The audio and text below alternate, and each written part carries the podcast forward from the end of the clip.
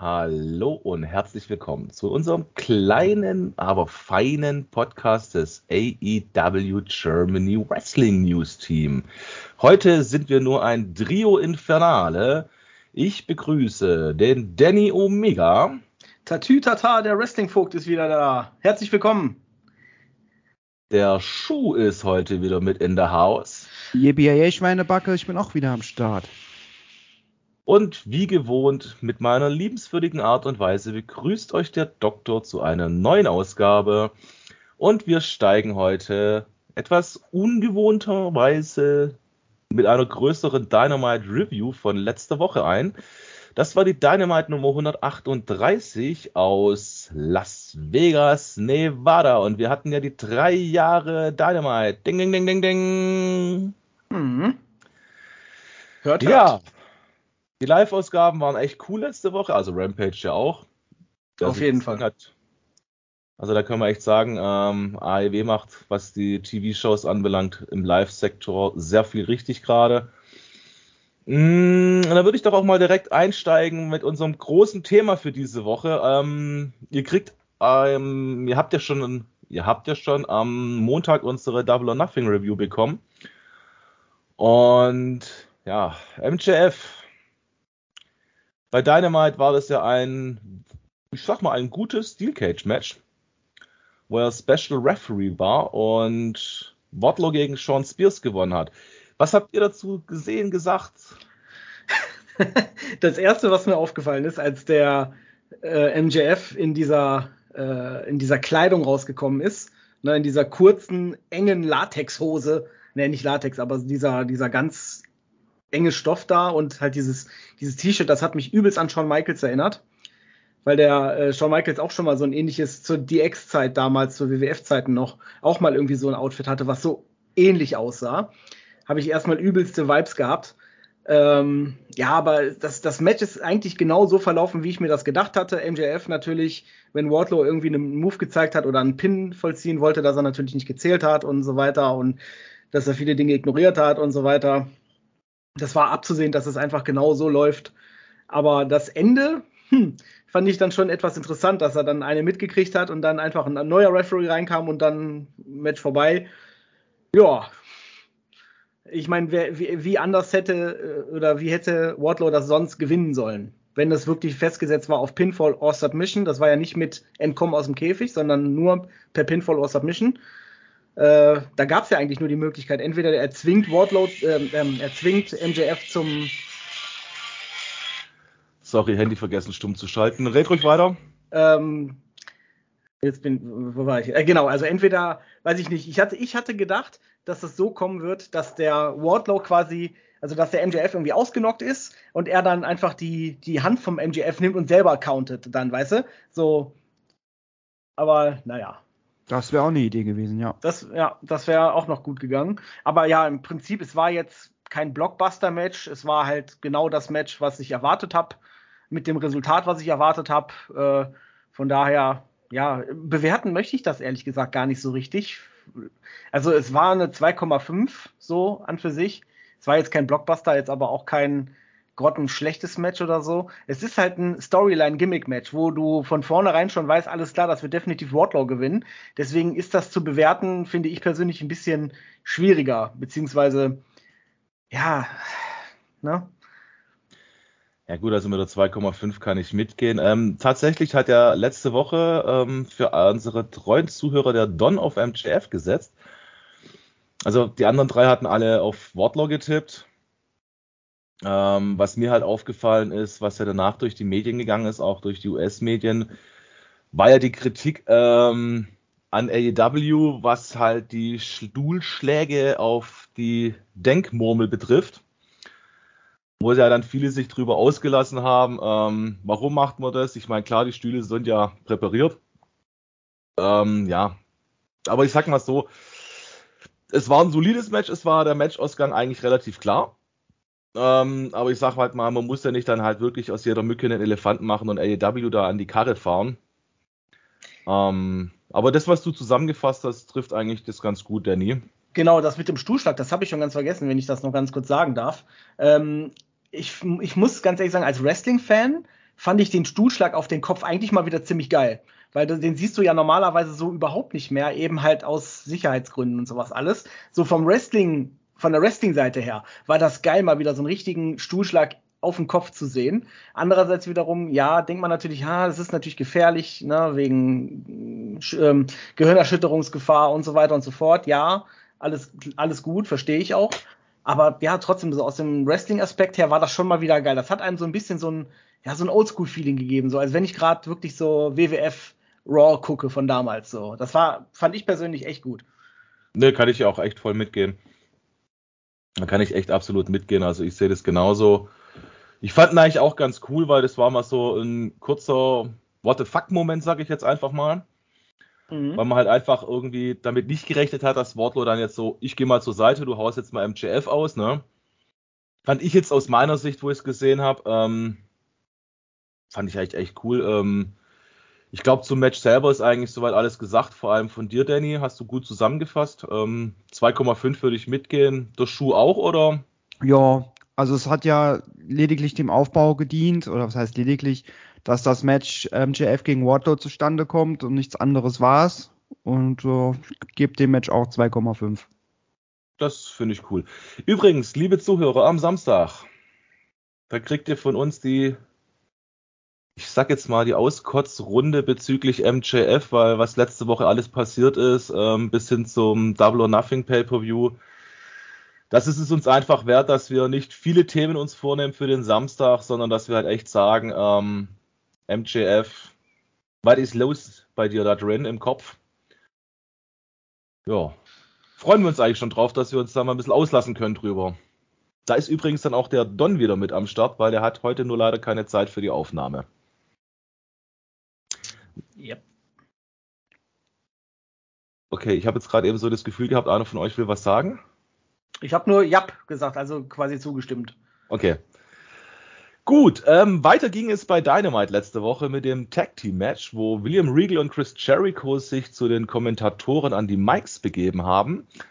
Und das Match war ja John Moxley und Eddie Kingston gegen Private Party. Jo. Fand ich jetzt persönlich jetzt nicht so den super Burner. War ein solides Match. Hatte aber jetzt auch nicht so diese mega Höhepunkte. Also ich würde das jetzt auch nicht höher wie eine 2,75 bewerten. Gehe ich mit. Ähm, ich würde sogar 2,5 nur geben. Ähm, weil, ja, ich weiß nicht, ich bin kein, ich bin nicht so, ich weiß nicht, ich fühle Eddie Kingston irgendwie nicht so. Ähm, mit dem habe ich irgendwie so meine, meine Probleme, aber das, ja, ich, ich mag seinen Charakter irgendwie nicht. Irgendwie so, der kommt mir wie so ein, er erinnert mich irgendwie vom, vom, vom Auftreten her sehr an so einen, an so einen Bully, weißt du, an so einen, jemanden, der andere mobbt. So, weißt du? Ich dachte schon, du meinst einen Bully Ray von den Dudley Boys früher. Ja, ja gut. kam ja auch in den Sinn. Ja, ja, aber Bully, Bully Ray, äh, hat man, dem hat man ja auch nachgesagt, dass er so einer ist, der andere mobbt. Aber gut, das ist jetzt auch wieder ein anderes Thema. Nein, aber er, ich weiß nicht, der hat für mich so, der, der wirft für mich so einen Eindruck, oder er erinnert mich leider sehr an, ähm, ja, an so jemanden, der andere mobbt, so runter macht, weißt du, so, ja, zumindest on-air. Ich weiß natürlich nicht, wie er off-air ist, also ne, wie er privat ist oder so, aber er sagt ja immer, dass er so authentisch wie möglich ist, dass er einen Scheiß auf äh, hier Gimmicks und sowas gibt, sondern, sondern dass er hundertprozentig äh, authentisch sei. Und wenn er wirklich so im Real Life ist, wie er sich vor den Kameras gibt, dann würde ich, glaube ich, mit ihm persönlich nicht wirklich zurechtkommen, weil ich weiß es halt nicht. Es ist schwer zu sagen, aber für mich, ich habe ein, ein, komisches Gefühl, wenn ich ihn sehe irgendwie. Ja, so ich Menschen, Menschenkenntnis und so, weißt du? Ich habe da so meine, meine Gefühle gegenüber Menschen, sage ich mal, wie ich die einschätze. Na, kann ich sehr gut nachvollziehen, was du meinst. Also ich habe das auf dem Arbeitskollegen gehabt, mit dem habe ich mich auf Arbeit wirklich wunderbar verstanden und habe irgendwie, aber auch sagen müssen zu ihm irgendwann mal ins Gesicht rein. Also ich nehme da ja kein Blatt vor den Mund. Die Leute, die mich kennen, wissen das. Ähm, und da habe ich auch mal gesagt, du pass auf, privat bist du eigentlich eine, naja, Punkt, Punkt, Punkt, Sülze. Aber ähm, hätte ich dich auf Arbeit kennengelernt, ich würde mit dir privat nie ein Bier trinken gehen. Und das hat sich halt bei uns durch die Arbeit ergeben. Gut, anderes Thema. Aber ähm, Eddie Kingston ist aber einer, viele feiern ihn ja dafür. Ähm, dass er halt sich so gibt, wie er ist, oder dass er versucht, so authentisch wie möglich rüberzukommen. Ähm, ja, ich kann aber nachvollziehen, absolut, was du meinst. Wie sieht denn unser Schuh den Herrn Kingston? Also ich kann den gut leiden, äh, muss ich ehrlich sagen, weil er macht auf mich einen nicht aufgesetzten ähm, Eindruck. Also ich denke, ich kaufe ihm das ab, wenn er ähm, seine, wenn es eine Rolle ist, wenn es, wenn es seine authentische Rolle ist, die er spielt, ich kaufe die ihm total ab. Ähm, ja, also ich feiere Eddie Kingston, ja, und er nimmt da ja auch kein Blatt vor den Mund in seinen Promos und ähm, brezelt den Leuten mal einen von Latz verbal und ich finde das eigentlich ziemlich gut. Okay, cool. Ja. Ja, wie hast du das Match gesehen? Würdest du so bei unserer Bewertung mitgehen, so zwischen 2,5, 2,7? Ja, also ich bin so, also ich mag den Isaiah Cassidy irgendwie gar nicht so wirklich. Ich bin eher so Mark Wen, ne? Aber ähm, vom Match her würde ich auch sagen 2,6, eher noch 2, 2,5. Okay. Also sind wir uns da auch alle wieder relativ einig. Außer dass mir gerade auffällt, wo ich nebenher die Matches durchscroll auf der Webseite, habe ich Mary Queen geschrieben. Dass, ja. keiner, der, dass keiner der Fehler aufgefallen ist. Ah, die Müdigkeit am frühen Morgen, äh, wenn man solche Live-Ergebnisse schreibt. Gut, ähm, ja, das dritte Match endete in einem No DQ. War für mich so ein richtig geiler Moment irgendwie, wo Jeff Cobb mit Great Okan rausgekommen ist. Und zwar ging es da um den Ring of Honor World Tag Team Championship zwischen Dex Harvard, Cash Wheeler, FTR und Roppongi Weiss. Ja, ich meine, ich habe das letzte Woche schon gesagt, Roppongi Weiss ist jetzt nicht so ein stable Tag Team, mit dem ich so viel anfangen kann. Ähm, Match selber fand ich aber eigentlich ganz cool. Und dieser What the fuck Moment, wo dann halt wirklich Cobb und Okan reingekommen sind, fand ich echt cool. Mit einem No-Contest hätte ich jetzt eigentlich nicht gerechnet, nämlich. Muss ich ganz ehrlich gesagt gestehen. Und war für mich dann auch das erste Match, wo ich sagen musste, ich würde von der Bewertung auf einen Dreier gehen. Okay. Nun seid ihr dran. Ähm, ja, ich sag mal so, das Match an sich war, würde ich auch tatsächlich eine 3 geben. Das war, also die haben sich ganz gut äh, gegenseitig, sag ich mal, motiviert und die Ringchemie hat auch eigentlich gestimmt soweit. Ähm, ja, aber irgendwie so dieses Eingreifen der, der zwei Leute da, die ich überhaupt nicht kannte, außer diesen Jeff Cobb, denn der kam ja schon mal einmal irgendwie bei AW irgendwie vor. Aber auch Ganz am Anfang war das, ne? Ja, ja, da war der einmal irgendwie, war der da. Mhm. Ähm, aber ansonsten habe ich eher gedacht, so, wer, wer, zum Teufel ist das und was zum Teufel wollen die hier gerade ausdrücken, wenn die jetzt hier in das Match eingreifen? So, ähm, hat für mich jetzt nicht so direkt ein. Ähm, die sind doch bei New Japan, ne? Richtig. Also ich kann mir halt vorstellen, wenn ich kurz einwerfen darf, Danny, dass da eine Story um die drei Tag-Teams oder vielleicht um FTR gegen Cobb Okan, dass da halt was für die verbotene Türe aufgebaut wird. Das kann natürlich durchaus sein. Ähm, das halte ich für sogar für, für, sehr wahrscheinlich, aber das war jetzt für mich nicht so, so ein Moment, wo ich gedacht habe, so, holy shit, oh mein Gott, da kommt jemand, da greift jemand ein. Das war so, äh, okay, Moment, was? So, hä? Okay, musste das jetzt sein? Ich weiß nicht, irgendwie, ich fand das irgendwie nicht so. Das hat mich nicht umgehauen, sage ich mal, dieser Eingriff da. Aber ja, ansonsten, das Match an sich war ja leider dann unterbrochen, was ich wirklich schade fand, weil ich mich hätte es wirklich sehr interessiert zu, zu, zu sehen, wer, wer von denen jetzt wirklich gewonnen hätte. Aber ich vermute eh, dass äh, FTA ansonsten gewonnen hätte.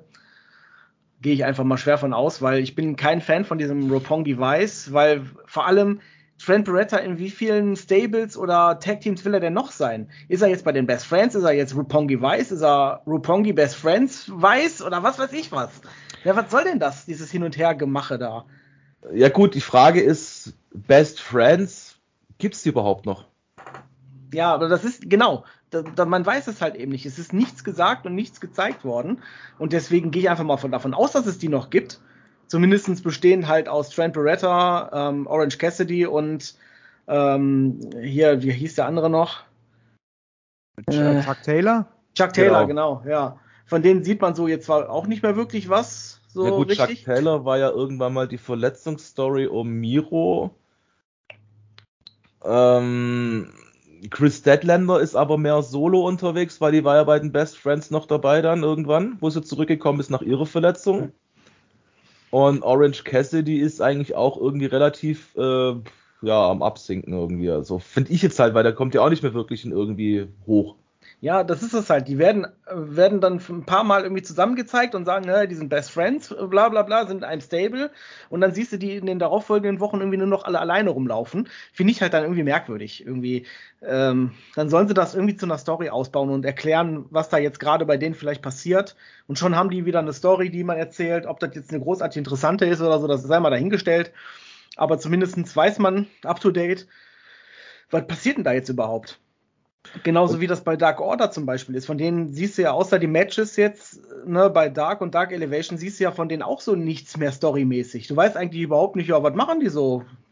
Ja gut, Dark Order ist ja auch das Problem, was ich jetzt heute im Laufe des Tages oder da gelesen habe, dass ja scheinbar auch äh, die Problematik ja da noch irgendwie zwischen Cabana und Punk ist.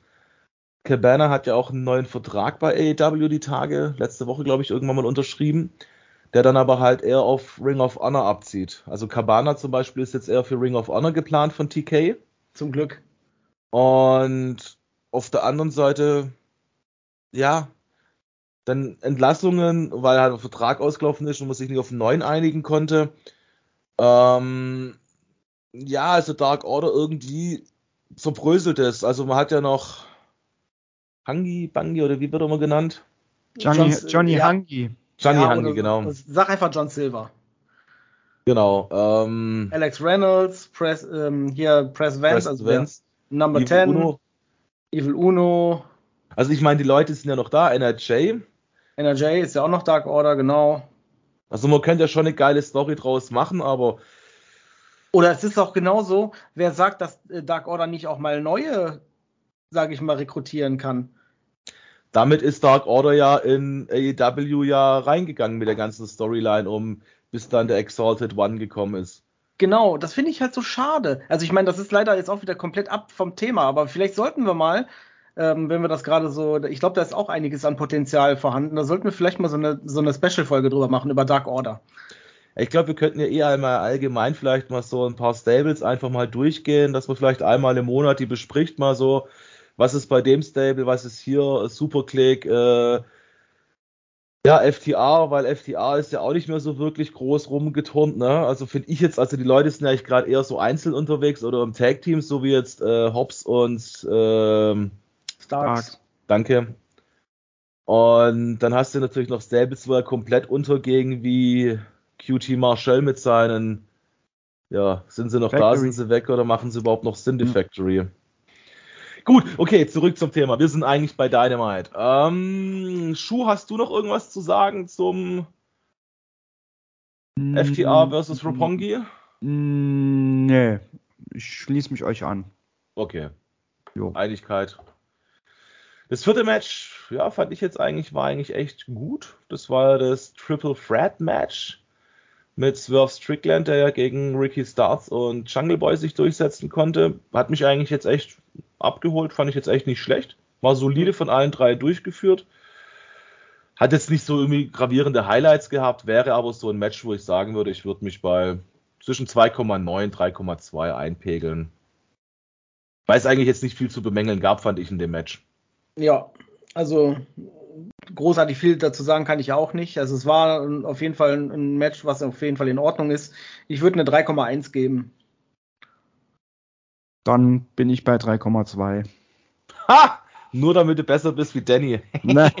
Ja, okay, dann machen wir es 0,1. ganz einfach. Dann nehme ich die 2,9, du nimmst die 3,2, er die 3,1, ich nehme eine glatte 3, dann haben wir einen Durchschnitt von 3,1. Damit kann man doch leben. Eben. Ja, das fünfte Match tatsächlich äh, war das Owen Hart Foundation Women's Halbfinale zwischen Baker und Storm. Ja, ist so ein Match, wo mich wieder mal tierisch aneiert. Weil dieses ewige Baker darf gewinnen, Baker darf gewinnen. Ähm, ja, sie ist nicht schlecht, sie ist gut. Aber halt dieses ewige Ja, also ich meine, Britt Baker und Hikaru Shida gerade gehen wir so ein bisschen auf den Sender, weil die halt wirklich ihre Runs kriegen. Da wird dann halt mal gemeckert, gejammert, dann darf man wieder gewinnen. Moment, Moment. Der Unterschied ist, ähm, dass die Britt Baker sich nicht beschwert. Also zumindest nicht äh, so öffentlich, dass man das wirklich hundertprozentig weiß. Und ich muss aber auch ganz ehrlich sagen, dass ähm, ich bin jetzt nicht unbedingt ein Ultra-Fan von DMD. Ne? Also ich finde die in Ordnung, aber die ist jetzt für mich keine, weiß ich nicht, keine Wrestling-Göttin oder so. Ne? Aber wenn ich mir so die, so von den Bewegungen her, von der Sicherheit her im Ring und von den Moves her mir so die anderen Diven teilweise mal angucke, finde ich das gar nicht mal so verkehrt, dass die Britt Baker da ganz vorne mit dabei war, weil auch Tony Storm, muss ich ganz ehrlich sagen, auch in dem Match fand ich, ah, du siehst in vielen Situationen irgendwie noch so ein bisschen Unsicherheit und manche Moves einfach zu, zu schlabberig ausgeführt, nicht so, nicht so on point, einfach reingehämmert. Und da ist Britt Baker einfach irgendwie überzeugender, muss ich ganz ehrlich sagen. Ja, also was die Sicherheit anbelangt bei Britt Baker, klar. Also ich hatte eigentlich so den Verdacht, wo ich das Match gesehen habe, dass da halt die Chemie noch nicht so ganz da ist. Ja, aber ich glaube, das lag an der, an der Tony Storm. Weil, wenn ich mir andere Matches von der Britt Baker angeguckt habe oder angucke, ähm, da, die laufen deutlich solider ab. Und wenn ich, jedes Match, was ich bisher von Tony Storm gesehen habe, war leider genauso schl schlackerig wie das. Irgendwie so, es wirkte so unsicher, als wenn als wenn man, als wenn die beide nicht so genau wissen, ja, fuck, was machen wir jetzt für den nächsten Move, so, so komplett unkoordiniert teilweise. Und das habe ich irgendwie im Gefühl, liegt an Tony Storm. Ich weiß nicht. Also ich, ich finde die jetzt nicht schlecht oder so, oder ich, ich finde die auch vom, Opt vom optischen her, finde ich die, finde ich die, ähm, ist jetzt keine Granate für mich oder so, aber die ist jetzt auch nicht zum Weggucken, sage ich jetzt mal. Aber, also die ist für mich so ein Durchschnitt es ist, mehr ist es leider für mich nicht. Also sowohl, sowohl, also eher so auf den, auf das In-Ring bezogen. Finde die jetzt nicht so ultra gut, dass ich sage, die müsste jetzt unbedingt da gewonnen haben oder generell im Es geht ja nicht darum, ob das jetzt Tony Storm ist, ob es dann gegen Shida, gegen Thunder Rosa oder whatever gegangen wäre, ja. Es geht einfach darum, ähm, man weiß eigentlich bei AEW mittlerweile, wenn es in die Women's Division geht, ähm, wenn es irgendwie darum geht, dass mal ein Ringgürtel, whatever zu verteilen ist, weiß man halt mittlerweile, wer halt wirklich im Lostopf ist. Ja, aber die tun ja auch was dafür. Muss ich ganz, also ja, ich sag mal so, natürlich ist vielleicht auch so ein bisschen Vitamin B, weil, weiß ich nicht, weil die von Anfang an dabei sind und keine Ahnung was. Aber wie gesagt, bisher ist Britt Baker von den In-Ring-Leistungen her teilweise auch noch deutlich besser als die, die ja halt gegen sie gekämpft haben. Muss ich halt leider wirklich sagen. Und deswegen finde ich das auch verdient, dass sie gewonnen hat. Ja, aus der Sichtweise kann ich das auch sehr gut nachvollziehen. Ich finde es halt trotzdem irgendwo ein bisschen tröge, weil es ist genauso wie wenn jetzt irgendwie jemand einen Titel gewonnen hat, dann kommt irgendeine Nyla Rose und sagt, so, jetzt bin ich hier. Jetzt will ich den Gürtel haben. Oh Gott, ich glaube, ab dem Tag, weiß ich nicht. Es war ein schwarzer Tag. Women's, es ist halt eine Women's Division einfach so, man weiß es ganz einfach. Ähm, ich meine, gut, wir wissen ja mittlerweile, dass jetzt halt eine Serena Deep nicht das. Ja. Also wie gesagt, sobald ein Titelwechsel da ist bei den Womens, weiß man halt ganz einfach, dann steht wieder Nyla Rose mit Excuse me da und sagt, so, du hast jetzt den Gürtel, ich bin der nächste Champ, ich fordere dich heraus. Rabenschwarzer Tag, wenn das wirklich passiert und die Nyla Rose einen Champion-Titel kriegt. Hat sie ja schon gehabt. Hat sie schon gehabt, ja. Ja, ja. Von Rio damals den Gürtel abgenommen. Hat den aber auch zum Glück relativ schnell wieder verloren. Und das war dann an Shida. Ja. Also, ich bin kein, wie man vielleicht merkt, ich bin absolut kein Fan von Nyla Rose. Äh, wird sich auch nie ändern. Ähm, aber um, um nochmal auf das eigentliche Thema zurückzukommen, ich finde einfach, dass viele Frauen in AEW ähm, noch viel an sich arbeiten müssen. Und ich finde, leider Gottes, bis auf ein paar Ausnahmen, müssen einige tatsächlich noch ein paar mehr Dark Matches und Dark Elevation Matches bestreiten, um sich weiterzuentwickeln. Weil du siehst bei vielen leider noch so die Unsicherheit im Ring und das müssen, da müssen die sich dann tatsächlich auch nicht wundern, wenn die eben noch nicht an der Reihe sind für ein Owen Hart Tournament äh, Dings. Und du darfst ja auch nicht äh, vergessen, dass ähm, äh, so einen Namen, so, so, so ein Owen Hart Tournament, das ist ja was Besonderes. Und ne, um auf eine, auf, auf eine Ebene mit Owen Hart so, sozusagen gestellt zu werden, da musst du nun mal eben eine Top-Diva sein oder ein Top-Wrestler. Und in meinen Augen ist DMD einfach eine der besten Diven in AEW momentan, auch wenn ich persönlich jetzt nicht unbedingt ein Ultra-Fan von der bin. Aber die ist halt inringmäßig vielen einfach deutlich überlegen. Das würde ich jetzt auch so nicht abstreiten, dass sie vom technischen her und von dem Können her wirklich einer der besten Diven, würde ich sogar so weit gehen zu sagen, weltweit ist. Ja. Ähm, sie spielt auch ihren Heal-Charakter gut. Also bei ihr ist es halt wirklich so. Ich meine, ich bin jetzt kein Fan von ihr, ja. Aber wenn ich das jetzt neutral beurteile, weil ich sag mal so klar, wir, haben, wir bringen ja alle unsere persönliche Meinungen hier rein in diesen Podcast, ja. Oder auch auf die Seite, wenn wir unsere Artikel schreiben. Ähm, auf der anderen Seite haben wir aber auch genügend Qualitäten, um was neutral zu beurteilen können. Und ich denke, wenn ich das jetzt neutral beurteile, wenn ich jetzt Baker analysiere, jetzt mal abgrund, äh, abs, äh, abseits von meinen Private Emotions oder von meinen Sympathiepunkten, die ich ja verteile, also jeder verteilt ja, wenn zwei Wrestler im Ring stehen, seine Sympathiepunkte. Ist ja ganz normal, weil den einen magst du mehr, den anderen magst du weniger. Ähm, dann ist es aber wirklich so, dass ich sagen muss, wenn ich es jetzt neutral analysiere, wenn ich jetzt ihre Mic-Qualitäten nehme, ihre Charakterqualitäten, wie sie ihren Heal spielt, ja, mhm. und wenn ich dann noch zusätzlich ihre Qualitäten im Ring beurteile, dann müsste ich sogar hergehen und sagen, wenn wir jetzt unser 5-Star-Rating nehmen, dass ich bei ihr auf eine 4,75 komme mit Potenzial nach oben, eher wie nach unten. Ja, das ist vollkommen richtig. Freut mich. Und das, da, wie gesagt, das, das, ist genau im Prinzip das, was ich auch gerade gesagt habe. Ich meine, das ist ja hier, wir reden ja jetzt hier nicht über ein Pipi-Tournament, weiß ich nicht, wo halt auch einen, neuen Breakout-Star, sage ich mal, die ne, äh, überzeugen kann und sowas alles.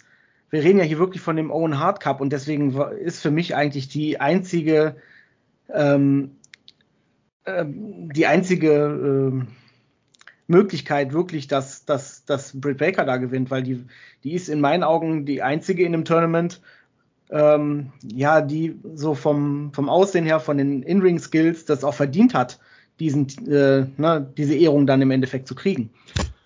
Gut, ich meine, schade ist halt natürlich, ähm, was von der Qualität jetzt vielleicht ein kleiner Verlust ist, wobei ich jetzt Chris Statlander nicht schlecht finde. Die ist ja für Hikaru Shida nachgerutscht. Wobei ich ja sagen muss, Shida ist jetzt ja auch aufgrund dessen mit ihrer Jammerei und sowas eine, wo ich jetzt sagen muss, hat sie bei mir im persönlichen Ranking etwas gelitten. Wo ich ja. aber sagen muss, ich finde ihre Rolle und ihre Moves und ihre Qualität im Ring stark.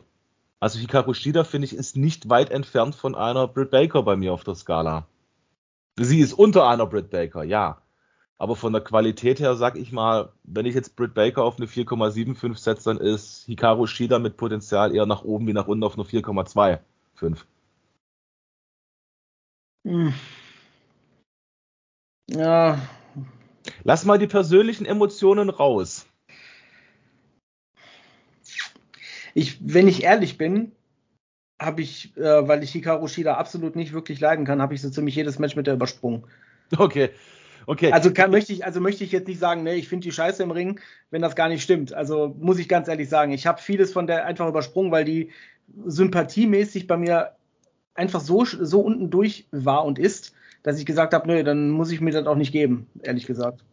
Okay, dann würde ich sagen, dann lassen wir zum Abschluss nochmal den Schuh des thematisieren. Wir haben noch zwei Matches heute, also eins von Dynamite und eine Vorschau, weil bis jetzt nur ein Match angekündigt ist zum Zeitpunkt der Aufnahme. Schuh, was sagst du? Zu, den Fra zu der Frauenthematik. Naja, eigentlich ja zu Baker versus Storm, weil das sind wir irgendwie komplett abgerutscht. Ach, ach so, ach so. ähm, ja, also zur Tony Storm, wie viele Matches hatte die jetzt gehabt? Zwei in der Zeit, wo sie da war? Ich glaube, das war ihr neuntes schon. Neuntes so. schon. Mit Dark und Elevation zusammen. Also ich finde auch, dass die Britt Baker ähm, von den von Moveset, von den Skills her schon ähm, ziemlich weit oben anzusiedeln ist und sie hat auch gewisses, ähm, ja, schon auch Star-Appeal und sie steht verdient im Own Heart äh, Finale war das, ne? Mhm. Ja. Genau. Mehr habe ich eigentlich dazu nicht zu sagen. Okay, perfekt. So, the final match from last week uh, Dynamite, the Owen Hart Men's Foundation Tournament Semifinal. Samoa Joe versus Kyle O'Reilly und ich kann mich nur wiederholen. Ich glaube, ich habe das letzte Woche schon mal gesagt. Ähm, es ist geil, dass Samoa Joe endlich angekommen ist. Ähm, wobei ich sagen muss, das Match fand ich jetzt nicht so schlecht, aber es hat manchmal so ein bisschen, hat ich das Gefühl, die Chemie gefehlt. Ich weiß nicht so, das hat so manchmal so ein bisschen der letzte Kick gefehlt, um mich abzuholen. Also ich sag mal, es war ein solides Match. Ähm, Samoa Joe wirklich super, dass er endlich wieder ein bisschen in Form ist, dass er zeigen kann, was er auf dem Kasten hat. Hm, ich würde so mit 2,8 rumgehen. Mm, ja, da gehe ich genau mit. 3,0. Das Samoa Joe-Fan hat gesprochen. Ja. ja. Ich finde halt, ich finde halt, äh, egal welches Match, ja, das ist natürlich auch, er ist ja auch nicht mehr der Jüngste und nun mal auch von der Statur her nicht der äh, beweglichste, aber ich finde, man sieht einfach in jedem Samoa Joe Match, dass generell auch der andere, der eben mit ihm im Ring steht, deutlich runterschrauben muss. Dass, dass Samoa Joe nicht so schwach aussieht. Und das finde ich, sieht man immer und immer und immer wieder. Und das wertet für mich so ein bisschen die Performance ab. So, weil du merkst einfach ganz genau, dass sich andere drosseln müssen, damit eben Samoa Joe immer noch überzeugend rüberkommt. Und das ist halt irgendwie, ja, ich weiß nicht, sich selbst drosseln, damit jemand, damit er dann halt ne, besser aussieht. Ich weiß nicht. Ja, das ist im Endeffekt, wenn du einen Porsche fährst, machst gegen Trabi ein Rennen, aber schraubst vom Porsche zwei Zylinder raus. Oder ja. Drei. Genau. Deswegen, ja, das wird immer, immer ein Kritikpunkt von mir bleiben. Dass, ja, Samoa Joe ist jetzt nicht der schlechteste und so, aber der ist halt schon lange nicht mehr in seiner Prime-Zeit, finde ich. Und ja, wie gesagt, jeder, der gegen ihn kämpft, muss halt runterschrauben, damit, damit Samoa Joe nicht aussieht wie der, wie so ein alter Opa im Gegensatz zu, zu dem anderen. Und ja, das, das schraubt halt so die Geschwindigkeit von dem Match generell auch ziemlich weit runter, weil das Match meistens relativ langsam vorangeht und immer mit vielen Punches und dann langsame Bewegungen, Punches, Submission Move, Punches, vielleicht mal ein Suplex, dann wieder Punches, langsame Bewegungen und so weiter und so fort. Deswegen sind das, das, werd, das werden nie und nimmer werden das Five-Star-Matches werden mit dem. Nein, das definitiv nicht, aber ich sag mal, ähm, man merkt halt einfach, er ist wieder so ein bisschen angekommen, er ist wieder auf einem Level, wo man halt vernünftig mit ihm arbeiten kann, wenn man da ja an das das auf jeden Fall. Ring of Honor Television Match gedankt, äh, gedenkt gegen äh, Suzuki Minoru, ne? Und genau, Minoru Suzuki und ähm, dann ist es schon eine ganz klare ja. Steigerung von seiner Qualität und von seiner Leistung. Versteht mich nicht falsch. Dafür, dass eigentlich WWE-Ärzte gesagt haben, dass er gar nicht mehr kämpfen soll und retiren soll, also zurücktreten soll vom Wrestling, ähm, bin ich froh, dass er noch dabei ist und seiner, seiner seine, seiner Leidenschaft nachgehen kann und alles. Und natürlich ist es besser, ihn so zu sehen als gar nicht, weil er ist schon irgendwo eine Bereicherung. Aber, na? Das ist richtig. So, ähm, ich denke mal, zu dem Match ist alles gesagt. Ja. Dann würde ich doch einfach vorschlagen, wir blicken jetzt einmal auf die Nummer 139 auf Dynamite voraus. Wir haben ein Match für euch, was wir vorher so ein bisschen durchkauen können und wo wir uns mal wieder für die Tipps bewerkstelligen können. Dem Donsan-Tipp werden wir noch nachträglich einholen. Ähm, und zwar hatten wir, haben, nicht hatten, hätten, hätten, haben, haben. Ja, es war eine lange Nacht. Ähm, bitte? Hätten wir gehabt. Hätten wir gehabt, genau. Ähm, und zwar ein 10-Mann-Tag-Team-Match, was nächste Woche bei Dynamite in LA, Kalifornien stattfinden wird. Und zwar treten an Jungle Boy, Luchasaurus, Christian Cage, die Hardys gegen, wie nennen sie sich, Superclick, Adam Cole, Kyle O'Reilly, Bobby Fish, The Young Bucks. Undisputed Elite, ne? Ja. Undisputed, Undisputed. Elite. Genau. Also ist, genau. dann ist die Superclick schon wieder Geschichte, oder wie? Ja. Ja. Superclick war doch mit, war doch mit den Good Brothers noch zusammen. Ach, Herr Jemine. Ja, ist ein bisschen Hin- und Hergemacherei, ja. Ja, genauso wie das Chris Jericho jetzt The Wizard ist. I'm the Wizard. Das ist was anderes. Ja. Das war ja Ein Film mit Bastian Pastewka. Naja, auf jeden Fall äh, finde ich eigentlich ein cooles Match. Freue ich mich eigentlich auch drauf, weil das eigentlich so ein bisschen die ganze Geschichte vorantreiben kann. Und das Lustige ist natürlich, wir hatten letzte Woche, vorletzte Woche das Thema Christian Cage.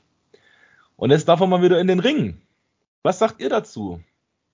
Also ich hoffe, dass Undisputed Elite gewinnt, weil ähm, ich finde, den, den, ja, ich finde, die haben den Sieg nötig. Also nach der, ähm, nach dem Double or Nothing Pay-per-View, ja, ich weiß nicht. Also ich, ich weiß nicht, ich, ich will jetzt auch nicht spoilern. Ähm, wir sind ja nach Double or Nothing schon. Also du darfst alles sagen, was du möchtest, auch bezüglich Double or Nothing.